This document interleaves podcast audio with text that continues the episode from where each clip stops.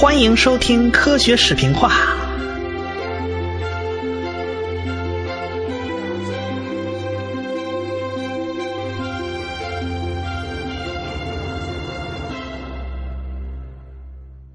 冥王星的发现大大扩展了人们对于太阳系的认识。原来太阳系的行星可以在那么遥远的地方存在啊！汤博也因此名声大噪。不过汤博只是一个高中生啊，农民工的，他迫切需要到大学深造，系统的学习天文学。名气大了呢，也有好处。他获得了堪萨斯大学的奖学金，就是他老家呀，因此他可以去深造了。一九三六年，他就获得了学士学位；一九三九年，他就获得了硕士学位。他在大学想选修一门天文学入门的课程，结果那主讲老师帮他选，因为能够发现行星的人，怎么可能从入门课学学起呢？这不是混学分吗？这不是。汤博还是世界上最早发现 UFO 的这个天文学家。一九四八年，那个汤博就说了，他在新墨西哥州看到六到八个长方形光点呼飞过去了。你要要知道，前前一年啊，一九四七年刚刚发生了新墨西哥州的罗斯威尔事件，那对他这个影响看来也是不小。他在行星领域继续啊艰苦搜寻，我再也没有什么特别大的贡献可以超过他。当年发现冥王星那种成就了，但是随着时间推移啊，这个数据就越积累越多了，人们就发现呢，这个冥王星实在是太奇葩了。首先，它被发现的时候是在黄道面附近啊，跟罗威尔的计算相差了仅仅六度。可是慢慢发现啊，这冥王星居然离开黄道面附近了。我们的黄道面就是我们地球轨道所在的这个平面。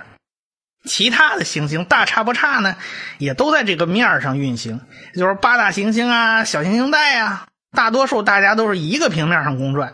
但是这个冥王星轨道跟黄道面居然有十七度的夹角，这夹角在天文学家看来是非常大了。而且经过仔细计算啊，这冥王星轨道的近日点比海王星离太阳还要近点它在海王星轨道的内侧，又把天文学家们吓了一跳。哎，这怎么就没撞上这海王星呢？这个奥妙就在于它的轨道倾角，因为它与海王星并不在同一个平面上，人家 这俩是立交桥模式，没有直接交叉。总之啊，这与罗维尔的这个计算呢，就风马牛不相及了。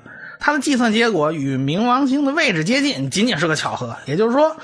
冥王星的计算结果呢是根本不靠谱的。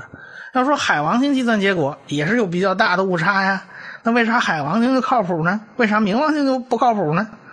就是因为天王星是真的因为海王星的引力而出轨了，因此这个计算是有根据的。但是罗威尔的计算都是认为海王星也有出轨现象，于是进行大量计算。可是海王星人家根本就没出轨啊。所以，这个罗威尔的计算根据那就是不存在的，纯粹的他是在鸡蛋里挑骨头啊，然后 这个挑了半天，说啊，我我根据这个能计算。等到冥王星轨道确定了呢，就该计算它的大小了啊。那时候望远镜呢，死活看不出冥王星的圆面大小，因为冥王星太远太弱了，那也就没有办法直接计算冥王星有多大，是吧？只能靠亮度来计算了。可是这个冥王星又太暗了，这亮度实在是不靠谱。比如说月亮啊，反光率只有百分之七，其实比个煤渣强不了多少。但是因为离得近，面积大，夜里面看起来仍然是一轮皎洁的明月。那金星反光率达到多少呢？达到百分之七十左右。因为它在夜空里是最亮的一颗星啊，它非常非常亮。木星呢，反光率虽然没有金星那么高，但是仗着体积大。面子大就是离得远，结果屈居第二位，比金星稍微差一点。由此可见，你靠亮度来判断大小，其实它不靠谱啊。科学家没办法呀。那假设冥王星跟地球大小相仿，差不多啊，那断然不会十五等那么暗呢。大家只好粗略估计一下，大约是冥王星在零点一到一个地球之间这么大。光太暗弱是因为它表面太黑了。比煤球还黑，即使如此，这个冥王星也还是太小了，它不可能对海王星造成实质性影响。在后面几十年里啊，对冥王星的研究就没有太大进展，主要是因为 看不清楚，太遥远。今天哈勃太空望远镜仍然看不清冥王星的表面，因为只能看到模模糊糊的斑块。到了一九七八年，美国海军天文台才有一个重大发现，就是发现这个冥王星居然是有卫星的啊！它的卫星被命名为卡戎，这卡戎就是冥河里面的一个摆渡的那个船的那个船工啊，他渡人过冥河了，发现了。卫星那就好办了，根据牛顿力学就可以算出来，整个冥王星连带卡戎的总质量就算出来了，一算吓了一跳，妈呀，冥王星的质量只有地球的千分之二，堪称是太阳系最小行星，直径呢算算只有两千三百公里，还比不上月球直径，月球直径是三千四百七十六公里。而且它那个卫星卡戎的直径居然都有一千公里，这俩其实是哥俩，它不是行星与卫星的关系。冥王星如此之小，而且轨道又很奇葩，不得不引起天文学家的思考了。看来海王星外有大行星的可能性基本没有了，但是类似这种小家伙呢，还可能有不少。这个就要从太阳系的起源说起了，就是。呃，康德呀、拉普拉斯啊，他们不约而同就提出了一种太阳系形成的星云假说了。说太阳系是一片稀薄的旋转的星云逐渐收缩形成的，中间最稠密的那部分呢，就点着了，变成太阳；周围稀薄的气体呢，就慢慢变成了一个一个大小行星。像类似地球这种石头行星呢，自然而然就沉淀在太阳系的最内侧啊，什么水星啊、金星啊、地球、火星啊。像气态的巨行星呢，就是四大金刚啊，他们在外围，因为那里很冷啊，氢气氦气甲烷它可以凝结成个流体球。如果太靠近太阳，温度太高，它们就凝不成个球了。再往外呢，就没有足够的材料来制造大行星了，于是就出现了类似冥王星这种小不点儿，还有就是一大堆更小更小的碎石头啊、冰渣子呀。他们偶尔掉进了内太阳系，就形成了拖着大尾巴的彗星。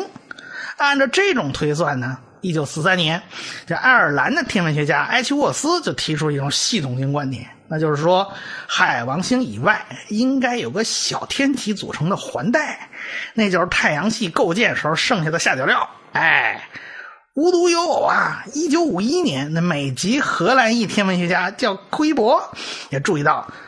太阳系的物质分布啊，在海王星之外就急剧减少了。他也认为那样的物质分布会形成一个小天体带，但是大行星你就别想了。不过呢，他当时并不知道冥王星有多大。一九五一年嘛，他总觉得冥王星跟地球差不多吧。照这样子说呢。这个小天体带应该就不存在了，因为冥王星在那儿清理门户啊，早把那该踢的踢，该该该吸的吸，早就吸到冥王星上去了。那那小天体带应该早就清干净了。这两个人的观点呢，在当时没有什么太大反响。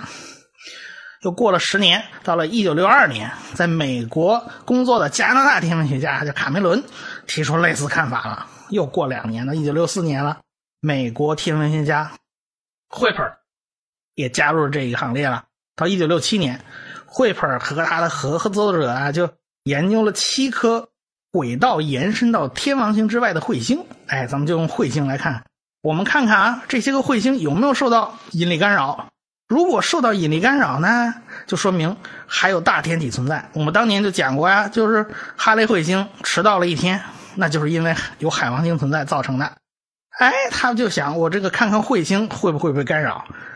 结果没有发现这个彗星被干扰，他们估计出啊，那些小天体如果存在的话呢，他们加在一块儿也远小于地球的质量。呃，但是这个这个一估计呢，就令人有点沮丧了，因为这么小的东西观察起来就是相当相当困难，我几乎就基本上就找不到嘛。当然，从太阳系起源这些角度做分析啊，还可以从另外一个角度做分析，就是。彗星是怎么来源的呢？彗星是太阳系中最美丽的天体之一啊，有着美丽的大尾巴，经常是万人争夺。但是天文学家们注意到，太阳系中的彗星按轨道周期长短大概分两类，一类叫长周期彗星，它们的轨道周期呢，一般都在两百年以上，长的可以几千年、几万年、几百万年的都有。但另一类呢，叫做短周期彗星，它们的轨道周期通常在两百年以下，最短的只有几年。那短周期彗星的存在，给天文学家带来了一个难题呀。就我们知道，这个彗星靠近太阳。然后它是表面的那些水汽呀、什么灰尘啊，就被就被吹出去，然后它就缩小一圈然后你你多绕几个来回呢，它上面的就就蒸发的越来越少，这彗星就会变小，最后甚至会被引力潮瓦解，要不就撞上木星这种大块头。反正短周期彗星只要进内太阳系的次数越多，它的命越短，它不可能。你这就几十亿年了还在那转，它不可能的。所以应该这些短周期彗星早就掉光了，怎么会到今天还有呢？说明啊，有一个短周期彗星的补充基地。这个短周期彗星的补充基地究竟在哪儿呢？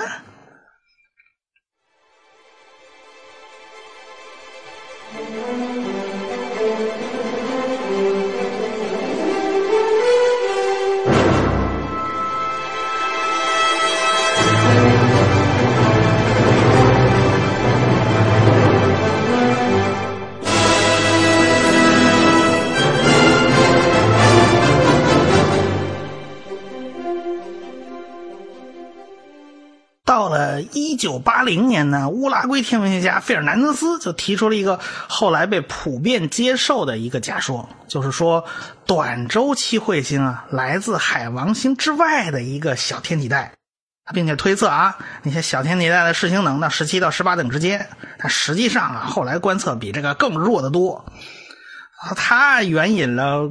柯伊伯的文章就忽略了埃奇沃斯的工作，天文学界从来不缺乏这种乌龙事件，这就是一个很好的例子。柯伊伯基本上是唯一一个认为这个小天体带已经不复存在这么个人，其他人都认为还有呢。结果他 偏巧不巧，他就引了柯伊伯的文章。他的假说提出以后呢，到一九八八年。美国的加州大学还有加拿大多伦多大学通过计算机手段模拟啊，就模拟出了这个结果。因为有超级计算机可以进行计算嘛。这个小天体带如果真的存在的话，它产生的短周期彗星的数量啊，还有轨道分布啊，与实际观测都有不错的这个吻合。因为这些小天体带时不时啊，就会有些碎石头渣子掉进内太阳系，然后就变成了彗星。这样的话，彗星啊时不时就会得到补充。所以五十亿年来，短周期彗星呢一直就还是没没没掉光，还没死绝。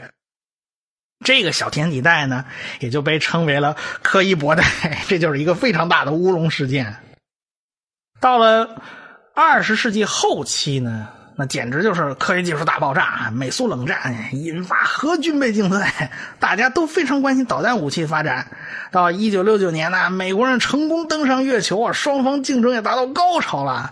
在天文学领域啊，宇宙学领域啊，相继有四大天文发现，比如说类星体脉冲星、微波背景辐射和星际有机分子，哎，这都是天文学的热门。让大爆炸理论呢，也就得到了确认。因为大爆炸理论预言了这个微波背景辐射是存在的，而且科学家们真的找到这个微波背背景辐射以后啊，乐得嘣嘣直蹦。因为预测出来的温度是二点七 K，测量出来温度也恰好就是二点七 K。哎呀，这吻合的非常之好。总之，这些呢都是天文学的热点。这个行星研究显得有点边缘化啊，大大家都姥姥不疼舅舅不爱。这个不过得益于航天技术发展呢。美苏两国都开始了行星探测计划。这个苏联呐，对这个金星特别感兴趣，他发射了好多探测器，他没几个成功的，基本上都不成功，还被美国人嘲笑了一通。你看，你又发丢了。后来他们才知道，金星的环境恶劣的吓人，温度高达四百度。堪称地狱一般呢，那探测器下去就坏，下去就坏。美美国人倒是对火星情有独钟，发射了好几个探测器过去探测火星。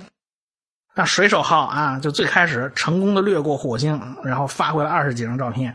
NASA 还窃喜了一把，哇，终于拍到清晰火星照片了后来呢，又有一个比较大的事就是 NASA 预测呢，到一九八二年会发现一个比较罕见的天文现象，那就是。九星连珠，就是我们九大行星啊，基本上排列在一个方向上，就是差不多，呃，是一个很窄很窄的一条区域，一条直线附近。这占星术什么，还为这事儿还大肆渲染了一番，什么地球毁灭啊，但实际上也没有发生。但是这给美国 NASA 带来一次绝佳的机会，就是他们排成一条线。哎呀，那排排坐吃果果呀，有好处啊！我就发一颗探测器，就可以按顺序拜访各大行星。这是千载难逢的机会啊！因为我们现在都是啊发一个探测器，我们就探测哪个行星。哦，这个好，一个探测器能探测一串太划算了。事不宜迟，一九七七年就发射了大名鼎鼎的旅行者一号、二号探测器，他们发回了大量美丽的行星照片。这些照片在公众中产生了非常大的影响，引起了公众非常大的兴趣。而且呢，他们发回来的资料还进一步消除了海王星的大小与轨道的误差，就发现啊，原来测的海王星还是不准的。一直到旅行者一号、二号去了，把数据发回来了，我们进一步消除了很多很多原来存在的误差，那就更坐实了海王星的轨道的精确，就是不存在什么什么海王星外的大天体对它的射动，那是没有的。虽然大家对行星有了进一步了解啊，大家也传的很热闹，但是对于 搜索海外天体，就是海王星轨道以外天体，就没有啥太高兴的，就是没人去干。为什么？那东西实在是找不到啊，那太太小太小了，渣子一样的，他看都看不见。那没办法呀，那总还是有人会去找冷门啊，烧冷灶。哎，正是旅行者号发回来那些漂亮的照片呢。引起了一个人极大的兴趣，这人叫朱惠特，他正在伦敦念本科，他被这些照片打动，决定将来啊，我就学行星专业了。然后念研究生就去了美国，到一九八三年，美国加州理工大学获得了博士学位，哎，随后又成了麻省理工的助理教授，在那儿他遇到了学术重要合作伙伴，叫刘立幸。这刘立庆听着这名字像像中国人，其实不是，她是一个越南女孩。到一九七五年，随父母逃难到了美国。他有一次啊，到了加州理工学院的喷气推进实验室。哎，这个所谓喷气不是航空发动机，是指火箭发动机。大名鼎鼎的冯卡门就在此研究火箭推荐技术啊。他的得意门生钱学森那就是喷气推进实验室的联合创始人之一。不过后来呢，这个发动机业务就给了其他部门。这个实验室主要搞的就是行星探测器，各大行星探测器恨不得全是。喷气推进实验室的成果，它名字没变，还叫喷气推进实验室，跟那个朱惠特一样啊。刘立幸啊，也被这个行星照片所吸引。哎呀，这东西真太好看了啊！就选择了行星天文学作为自己的专业。他后来到一九八四年呢，在斯坦福大学获得学士学位了。朱惠特在麻省理工学院的时候呢，刘立幸正在那儿念研究生呢。他们最初观测的地点呢，是在亚利桑那州的美国基特峰国家天文台和南美洲的罗塞托罗洛天文台。这个罗塞托罗洛天文台，我们前文讲过，就是那位老兄偷了这个海王星的计算资料，就藏在那儿。他们。最开始啊，他们那个办法跟汤国没两样，就是玩命的拍照片，然后慢慢的比对，工作也非常辛苦，而且还一无所获。毕竟这事儿也太难了，跟大海捞针差不多，其实比大海捞针还要难。要不说那个科学技术是第一生产力呢？这个时候的电子工业突飞猛进，有一种新器件开始在天文界应用了啊，那叫电耦合器件。说这个大名大家可能都不太清楚，但是说英文缩写 CCD，我想大家都不陌生。要知道，CCD 的效率可是胶片的七倍，而且可以用计算机操控自动工作，这就大大减低了人的工作强度啊。CCD 的应用对于天文观测来讲，堪称一场革命。说朱惠特与刘立幸的那个观测地点呢，也发生变化了。到一九八八年的时候，朱惠特接受了夏威夷大学天文研究所的一个职位，他跑到夏威夷去了。不久呢，刘立幸也到了夏威夷，这两个人就利用夏威夷大学的所属的莫纳科亚天文台的一台口径二点二四米的望远镜啊，继续他们这个搜索工作。要知道莫纳克亚那山顶上简直是天文台成群啊，无数的大望远镜都在那山顶上。那山顶四千多米的海拔，人上去是会有高原反应的，所以没办法，科学家们就在三千米的地方建了个营地哈。你开车到这三千米的 营地上，先适应一下，吃个饭呢，睡一宿，第二天再开车到四千多米的这个天文台上去工作，否则人根本就扛不住啊。当然，CCD 呢，开始的时候很小很小，大概只有二百七十六乘二百四十二个像素，到那个时候呢。已经变成二零四八乘二零四八了，跟我们现在的照相机用的 CCD 呢还是不好比，但是已经很大了，对吧？到了四年之后的一九九二年，靠着高科技发威，他们的战果来了，咱们下回再说。